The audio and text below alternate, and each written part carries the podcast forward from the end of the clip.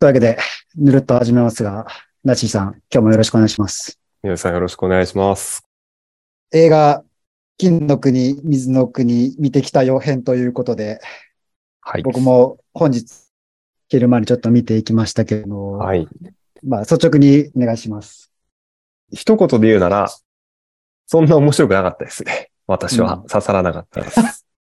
どこら辺が、わからなかったポイントです。刺さらなかったのは、展開がね、なぜかね、漫画で読んだ時以上に追えなくなっていて、登場人物のうん。感情の部分が少し突うん飛になぜか見えちゃうんですよね。原作読んだ身からすると、なぜか突飛にっていう、そういう印象でしたね。これは結構そういう人多いんじゃないかなと思って、特でにこのキャラの感情がとかあります。いやもう本当にね、多分ね、全部、全部、終え、終えなかったんじゃないかな。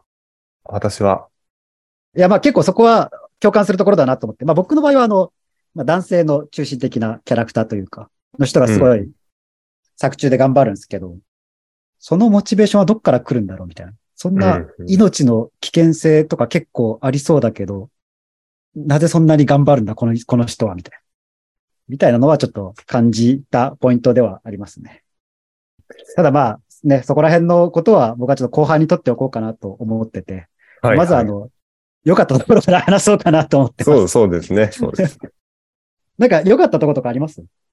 良かったところは、うんまず原作読んだ私としては、やっぱり最後の方のね、もう本当の終わりの終わりの部分、原作の後をちょっと保管してくれるっていうシーンがあって、シーンというかビジュアルっていうのかな。うん。うん。で、エンドロールに絵巻物みたいな、はいはい。そういう絵があると思うんですけど、うんあれはね、私すごい、あれが、あれがすごい良かった。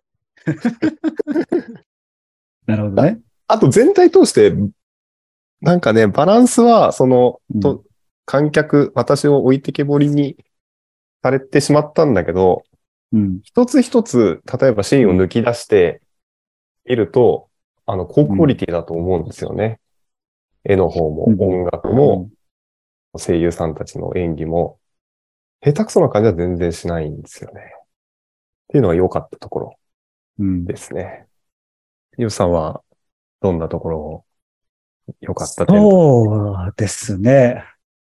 いや、結構原作との違いは、後で調べて分かったところで、前回話した時に A 国、B 国って言ってたけど、ちゃんと国名があったりとか、うんうんあの、あとまあ今言ったように、あ、原作はきっとこのシーンなかったんだろうな、みたいなところが、まあい今言われて、多分ここのこと話だろうな、みたいなのは、ちょっと腑に落ちたところというか、あの最後のね。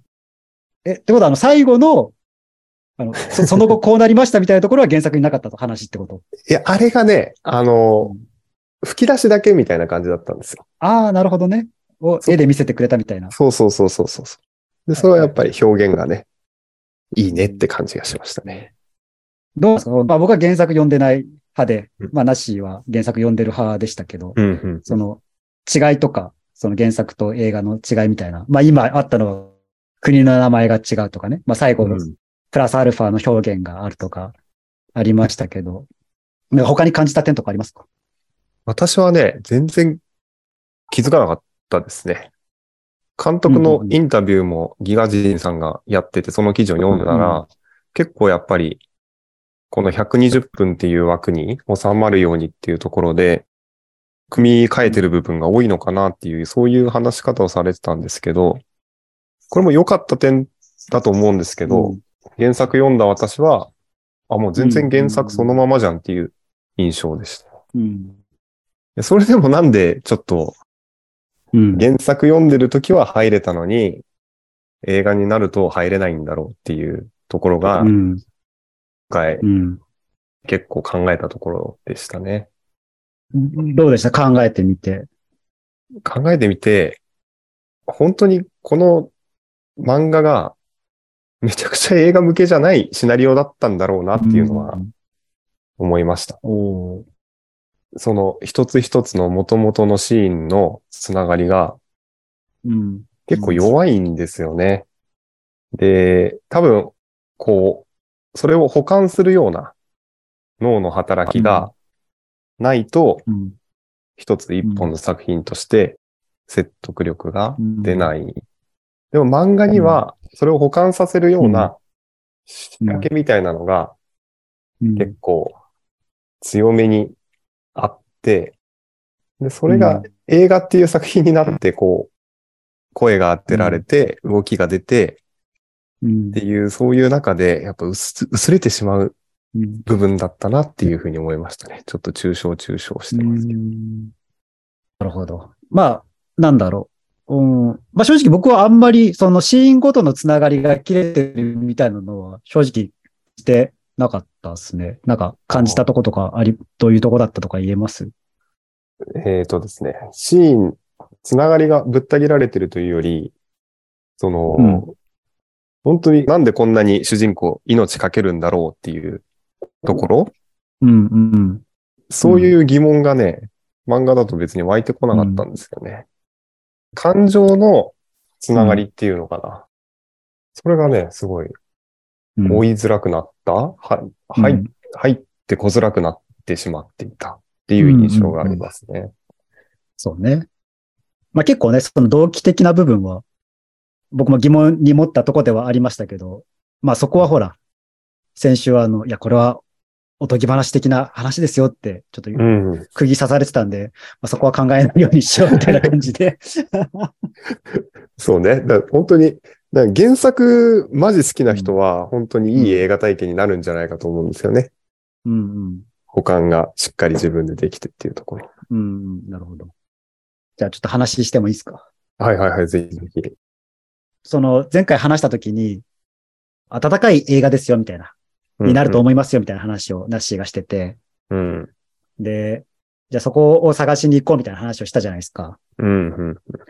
で、まあ今日見ながら、まあそれ、そこを探して、で、かつあの、見終わった後にあの、マロニエ王国も3巻まで読んだんですよ。ああ、素晴らしい。うん。まあなんか共通することがきっとあるだろうなと思いながら。はいはい。で、まあ、それを踏まえて、こう、ちょっとポイントを3つに絞ってみました。はいはいはい。素晴らしいですね。ど今回初めて僕あの、映画見ながらメモ取りながら見見ましたよ。おー、素晴らしい。で、で、そのメモに書いてあったのが、はいはい。あの、全皇帝の呼吸って書いてありました。鬼滅、鬼滅的なやつです。鬼滅的なやつ。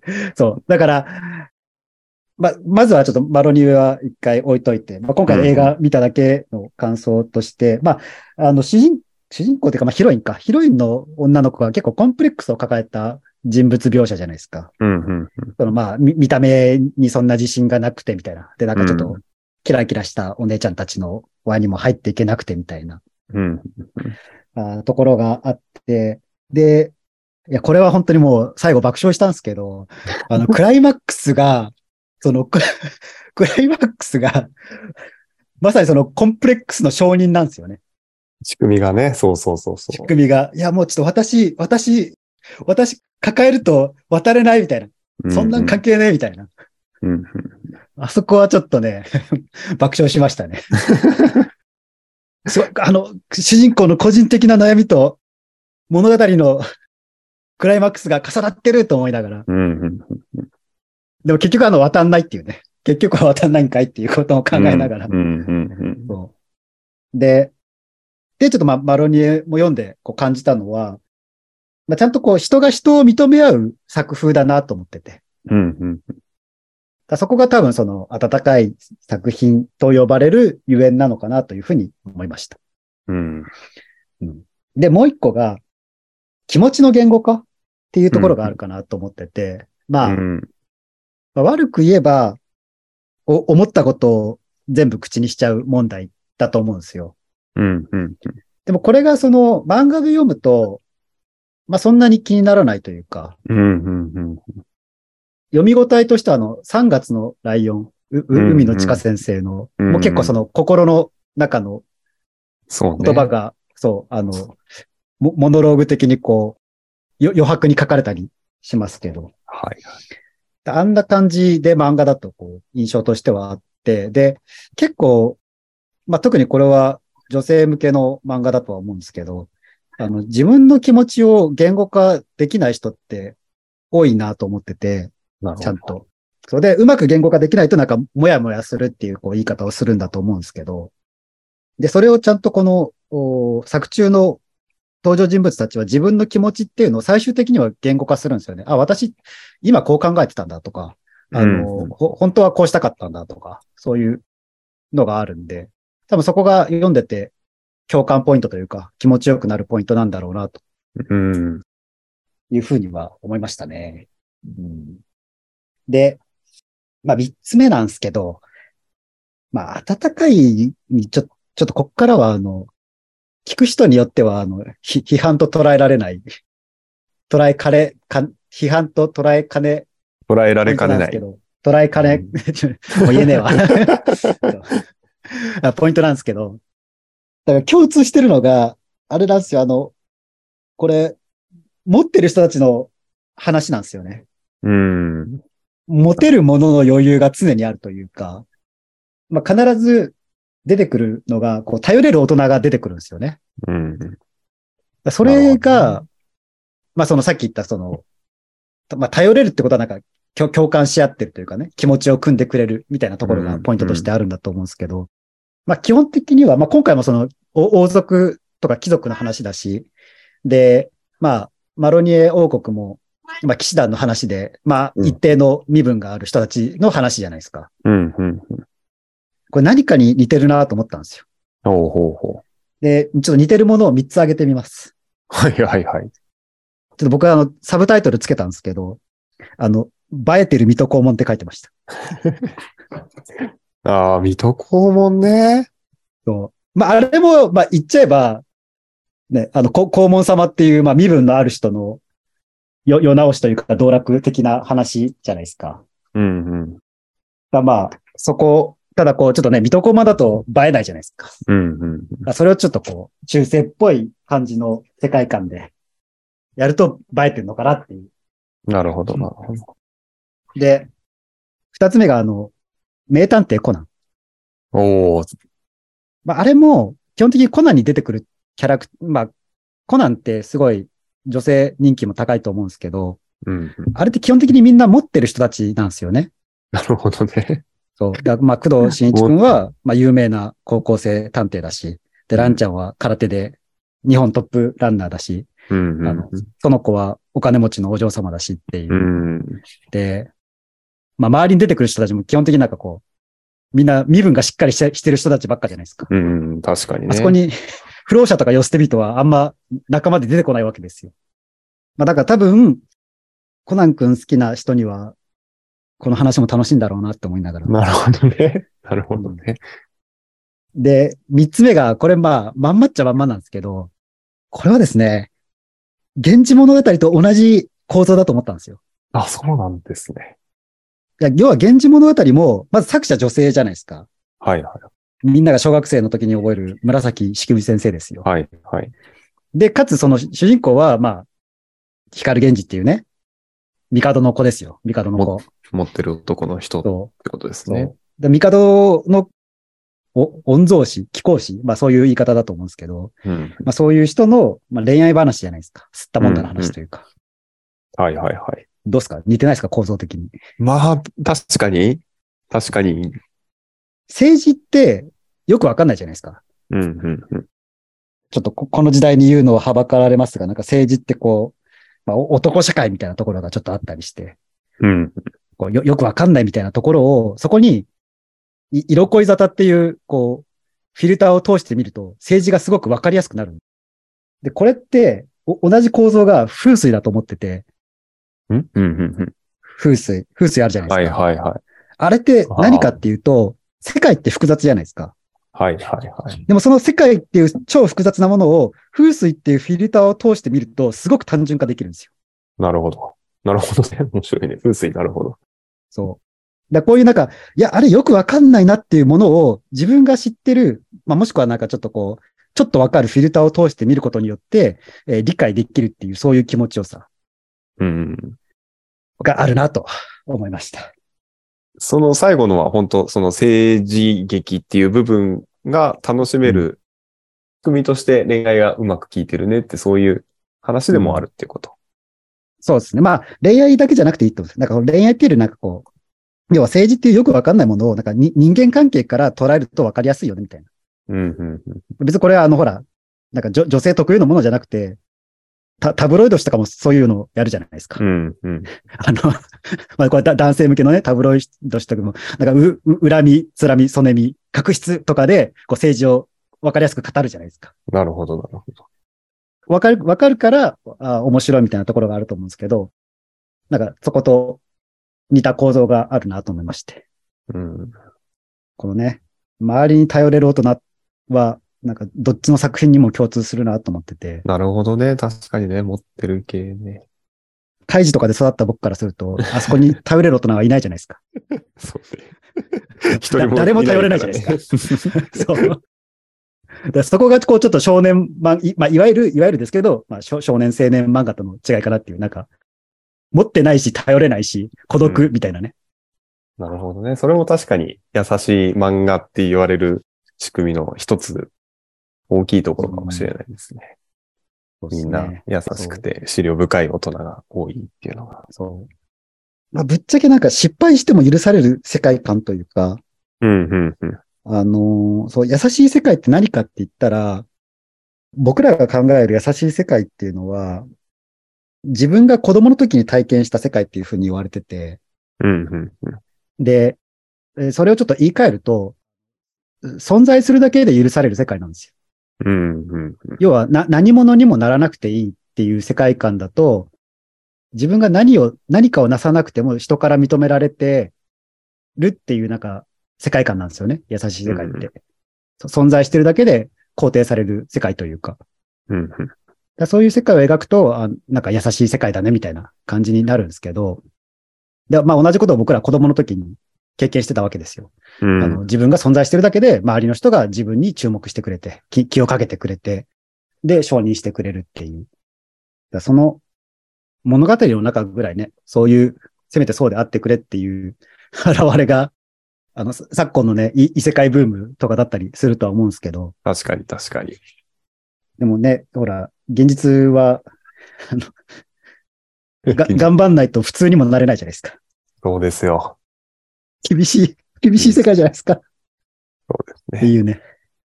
どうですか？なんかこここまでなんかコメントあれば、あの、映えてる水戸黄門、コナン、源氏物語等々ちょっと語ってきましたけど、いかがですか？いいですか？私もね、あの、話を聞いて、原作を読んだ時に感じたことうんをまとめたメモがあって、そっちに戻って、はい。で、あ、そうだよなと思ったところがあったんで、ぜひ話をしたいんですが、はい。この原作、私、どんな漫画かなっていうところを人に伝えるときに、うん。娘がいたら、うん。娘に送りたい漫画かもしれないと思ったんですね。おー。ほうほうほでそれがやっぱり優しい雰囲気があるからっていうところで、う。うん。で、その優しさはっていうところなんですけど、うん。結構その持ってる登場人物が多いっていうところを関連して、うん。主人公の女の子も、うん。主人公の男の子も、うん。あの、持ってますよね。周りの大人っていうくくりじゃないですけど、全然何かが足りない人たちじゃないじゃないですか。うん。まず、身分がね、持ってますからね。うん。で、コンプレックスの話も出たと思うんですけど、うん。女性のコンプレックスの方も、うん。めちゃくちゃ強調されてるわけじゃうん。ないじゃないですか。エピソードとして。ねなんかそれでいじめられたりとか、簡単にこう、書けそうなものだけど、書かないっていうところ。そうですね。うん。そで、その、で別にコンプレックスもなんか、その最終的に克服はしないような、そういう感じのところだと思うんですよ。うんコンプレックス自体をう。そうですね。打ちのめすみたいな。で、なんか不思議な感じがするなと思って、で、ここれ、なんかその、えっと最後、自主性というか、し自分の気持ちを言葉にできるようになる。うん。ヨシさんも言ってたと思うんですけど、うん。あそういう物語なんだなって思ったんですよ、私も。うん。で、コンプレックスじゃなくて、うん。人と比べてしまうっていう、そういう部分をこう、一つ何かの形で乗り越える話なんだろうなと思って、うん。このコンセプトの物語がすごい現代の我々に優しい気がするんですよね。特別なコンプレックスも持てないみたいな、こういう言葉の使い方ってなんかわかるものがある気がするんですけど、うん。伝わりますかね？特別なコンプレックス持てないというか。特別なコンプレックスを持てない。ちょっと、もうちょっと教えてもらってもいいですか？そうだな。なん、なんだ。こう、自分を突き動かすほどのコンプレックスはないみたいな感じ？そうそうそうそうそう。そういううん。意味合いで。うん。でも、うん。自分が幸せになれない問題点って自覚できないじゃないですか。自分。うん。うん。なかなか。そういうの明確に問題としてある人ってほとんどないと、いないと思うんですよ。この登場人物もそういう部分がうん。あって、うん。それで、うん。最後ちょっと一つ、いい自分になるんだっていうところが、なんかうまく表現できてるなと思って、それで、優しい。で、なんか子供の頃、娘、読んでもらえたらいいんじゃないかなと思ったところがありましたね。なんかちょっとどこ、どこに向かって話してるかわかんなくなって。おい。おい。まあ、っていうメモがあったってことね。そうそうそうそうそああ。これを読むと、まあ、優しい気持ちになれる。う。うん。だから自分を認めてあげられそうな子になりそそう、そう思いますね。それはやっぱり、あの、コンプレックスっていうような、なんか物語の安価な方にはまらないでうんうん。作った物語なんだと思うんですよね。きっと。うん。慰めとか励ますって結構そういうテーマがちゃんと根幹としてないと、こういう、ある意味薄味の構造にならない気がして、うんこの薄味の構造がすごい優しいって感じがするああ、まあんですよね。確かにな。まあ確かにな。確かにな。そうね。なんか劇的ではないんですよね。基本的にこう、淡々と、どちらかというと淡々としてるというか、うん、うん、うん。構造的にも。映画しにくいと思うんだよね。起伏がある意味ないから。うん。いや、そこもさ、ちょっと読んでて感じてたところで、うんあ、の、登場人物が基本的に乾いてないんですよ、心が。うん、うん。いや、まあそれ、よしあしあると思うんですけど、衝撃だったセリフがあって、マロニエ王国の方から衝撃的なセリフがあって、ちょっと思わず書いちゃったんですけど、引用していいですか、そうそうそ地位も領土もあるけど、もっと深く満たされたい。う。そうね。お これじゃんと思って。いや、そう、そうだと思います。最近あの、去年か一昨年ぐらいに流行ったあの、魔法の絨毯っていう曲であの、地位も名誉もないけど、みたいな曲ありましたけど、真逆じゃんと思いながら。そうね。で、そう。で、その乾いてないって、うん単純なね、こう、男女二元論にしちゃいけないということは重々承知の上で、うん男の子って、頑張んないと認めてもらえないんですよ、世界から。うん。ところが、まあ、あくまでちょっとい一般論としてね、聞いてほしいんですけど、うん。ところが、まあ、女の子は、何もしてなくても、良くも悪くも、外から自分に何かが向けられるんですよ。うん。男の子は黙ってたら、誰も自分の方を向いてくんないんですよ。なるほどね。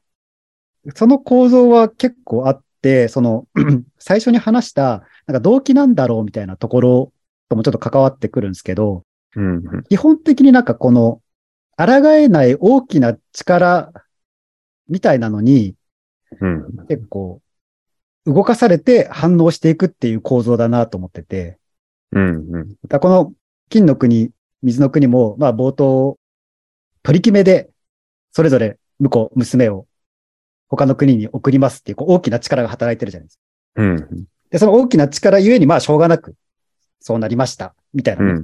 ところから始まってるし、マロニエ王国の方も、な、なんでその国に行くかって言ったら、まあ、う上の人に命令されたから行きました、みたいなはいはい。ところがああるんで、まあ、だから、まあ、言っちゃえば、お同じ構造で、まあ、勝手に普通に生きてても、周りから自分に対して何かしらの意図が飛んでくるんですよね。うん、うん。っていう割合は多分女性の方が多多くて、うん、うん。だ多分その構造にちょっと近しいのかなっていう。わかる気がしますね。ちょっと違うなと思う部分もありましたけど。はい。私もね、なんか後半すごい同じことを思った。これ読んだ時に、うん。なんか女性の作者が書いた女性キャラクターをうん。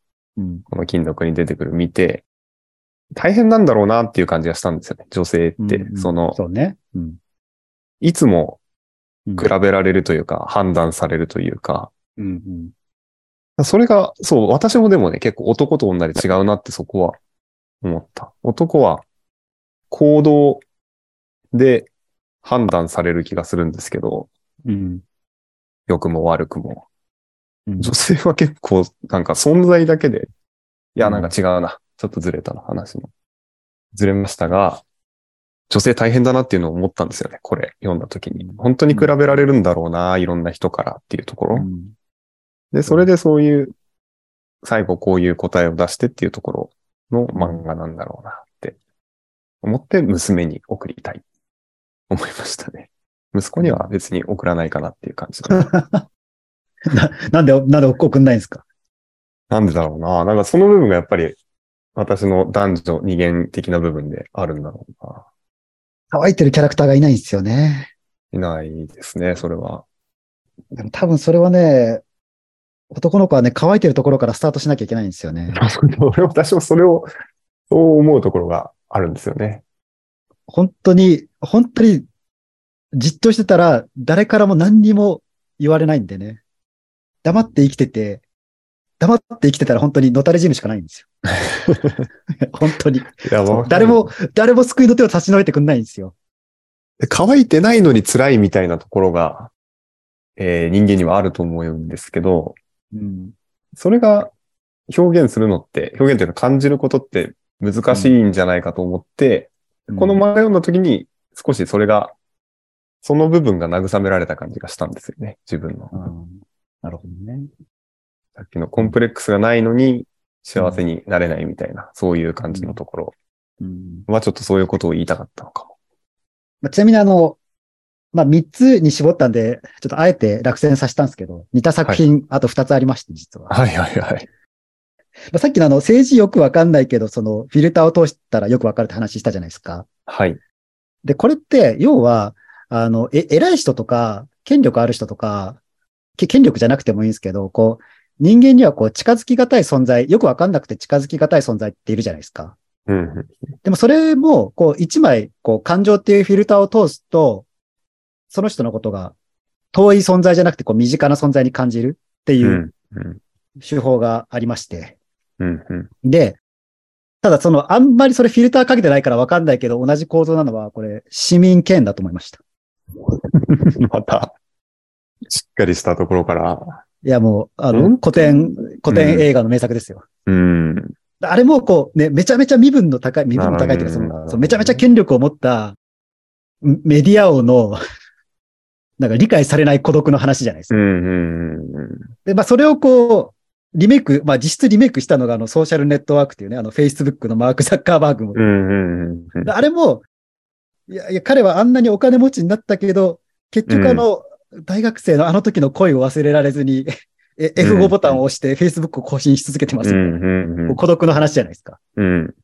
ただその、あ、彼らも孤独なんだってことを、ちょっと一個ね、か感情っていうフィルターを通すと、なんかすごい共感できるというか、面白くなるというかね。。っていう、だからその構造にもちょっと似てるなというふうには思いましたね。うん。ただこう、市民権とかあの、ソーシャルネットワークはそんなにわかりやすい映画ってわけでもないんで、そうね。すでに苦言は呈した気もせんでもないですけど、ちょっとここら辺から、ここは、ここはいかがなものか問題いきますか。いや、そうね。私も苦言定式、最初、映画の部分、苦言ばっかりだった感じがして、あとあんまりもう出ないんですけど、本当ですか僕ね、これあの、今回ね、いや、結構僕これ正直最初楽しく見始めたんですよ。はいはいはい。シンドバッドの冒険っていう古いアニメがありまして、はいはい。せ1975年フジテレビでやってた番組なんですけど、え NHK ですか？いや、これフジテレビなんですよ、フジテレビ。あの、全5、だから30分で全52話ぐらいのね、2クールぐらいのやつなんですけど、うんうん2クール？いや、1年間か、1年間か。そう、のやつなんですけど、なんかそれ、それを、こう、なんかこう、あアラビアンなこう雰囲気じゃないですか、金の国が。うんうんうん。それを思い出しながら、で、しかもなんか結構最初、なんか謎かけみたいなね、なんかこの、この難題どうやって解決するんだろうみたいな。わかるな。一級さん的なトンチが求められてるのかなみたいな、こう、ちょそういうワクワク感もありながら、はい。そう、なんかどうやってこの難題を登場人物がクリアしていくんだろうみたいなね。そういう。わかります。あれなん、年代なんですかね、私も好きなんですよ。そういう、うん千夜一夜的な。うん構想あ、そうそうそう。あだからそこで千夜一夜が出てくるあたりがさすがですね。そうね、千夜一夜的な。で、まあそういう、まあ面白さもあったんですけど、で、なんか、長女というかね、第一王女というか、結構なんか思わせぶりなシーンが冒頭に出てきて、うん。うん。なにこれ意外とこっちの話も出てくんのって思ったら、うんうんうん。僕のメモで書いてあるのが、おお姉さん何にもしてない問題って書いてあるんですよ。わ私がこの国をどうし、どうにかしなきゃみたいなことを言って、お、動くんか、動くんかってこう、今か今かと待ってたら、あの、最後まで動かないっていうね。そうなんですよね。あそこは、あの、思わずこう、の、のけぞる思いがしたというか、お 動くんか、動くんかみたいな。途中で、こう、アクションシーンというか、お追いかけ、追いかけ回されて、はい心配みたいなこうシーンがあるじゃないですか。うん。あれ、お姉さんがうまくやったら、なんぼ起こんなかったと思うんですよね。そうね、お姉さんね、本当前半ちょっと思わせぶりですからね。これは、ちょもしかしたら違う人の発言かもしれないですけど、あの、明治の。陸軍大将に野木マレスケさんっているんですよ。はいはいはい。あの、乃木坂の名称になったしあの人がいるんですけど、あの、その人のセリフで、戦争は無味乾燥がいいっていうセリフがありまして、うんうん。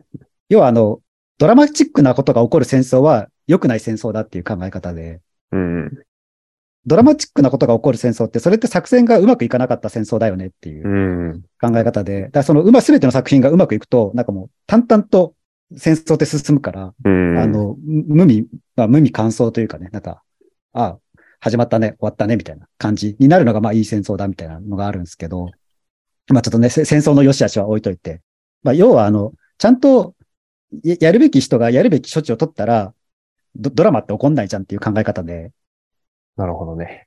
そう。だから今回ね、あの、最後の、まあ、ちょっとまあ物語的にクライマックスが必要だと言われればそれまでなんですけど、あのドラマ、一連のシークエンスはふ防げたんじゃないかな、お姉さんが頑張ったら。っていう。私思い出しました。あの原作ではね、後半ちゃんとお姉さん頑張ってるんですよ。ああ、なるほど。あの、しっかりお姉さん足止めして、うんそれでもあの状態になってしまうっていうふうにちょっとなってたかな。じゃあそこはちょっと原作と違うポイントというか。うん。ラストシーンが結構そう考えると結構うん、あそこ削ってんだなって感じがしますね。うんまあ、時間的に足りなかったのかなとも思いですね。でもわかるな。ねなマロニエとか読むと、あのお姉さんのことしっかりやってくれたらすげえ面白く書いてくれたんじゃないかって気がしませんでした？そうですね。なんかマロニーの方はね、本当に群像劇というかね、一人一人ちゃんと掘り下げていってるなっていう感じはあっうたんで。ん。うん。というわけでちょっとまとめますか。そうですね。それであの、僕は今回の作品は、まあ、自分のね、気持ちがうまく言語化できない、よくもやもやしちゃうみたいな感じの人には、登場人物たちがうん。いい感じに気持ちを言語化してくれるんで、共感ポイントとか大変多いんじゃないかと思うんで、そういう人にお勧めしたい作品だなと思いました。なしはいかがですか？私は映画を娘と一緒に DVD とかで見て気に入ってもらって原作をプレゼントしたい作品だと思いました。何か言い残したことありますか？マロニエが好きなんですよ、私は。マロまニエがまじゃあ最後、ま、マロニエの良さか語ってちょっと締めます？マロン、あの、金の国、水の国に、魔法設定と、サスペンスと、うん。スリル、うん。あと人物の掘り下げうん。がちょうどいいバランスで、うん。うん。クククってなって、マロニエは私めちゃくちゃ好きな、すごい今も楽しみにしてる続きが出るの。そういうあれ、だからその魔法がある世界って僕、あれ、後から出てくるじゃないですか、途中から。はいはいはい。あの、あ魔法あるんだみたいな感じで読んでたんで、なんかそういう、あの、いいいい意味ですよ。いい意味でうん、後出し設定が多いところが多分あの作品の面白さの一つなんだろうなと思いました。うん。広がりがね、世界の発見というか、あ、こんな世界っていうファンタジーの。え、そういう、そういう能力持ってたんだ、ここの登場人物みたいな感じの、うんうんうん。そんな感じですかね。そんな感じですね。はい。というわけで、金の国、水の国、今話してる段階では、あの絶賛公開中なので、皆さんもぜひ劇場で見てください。はい。そうですね。お願いします。というわけで本日もありがとうございました。ありがとうございました。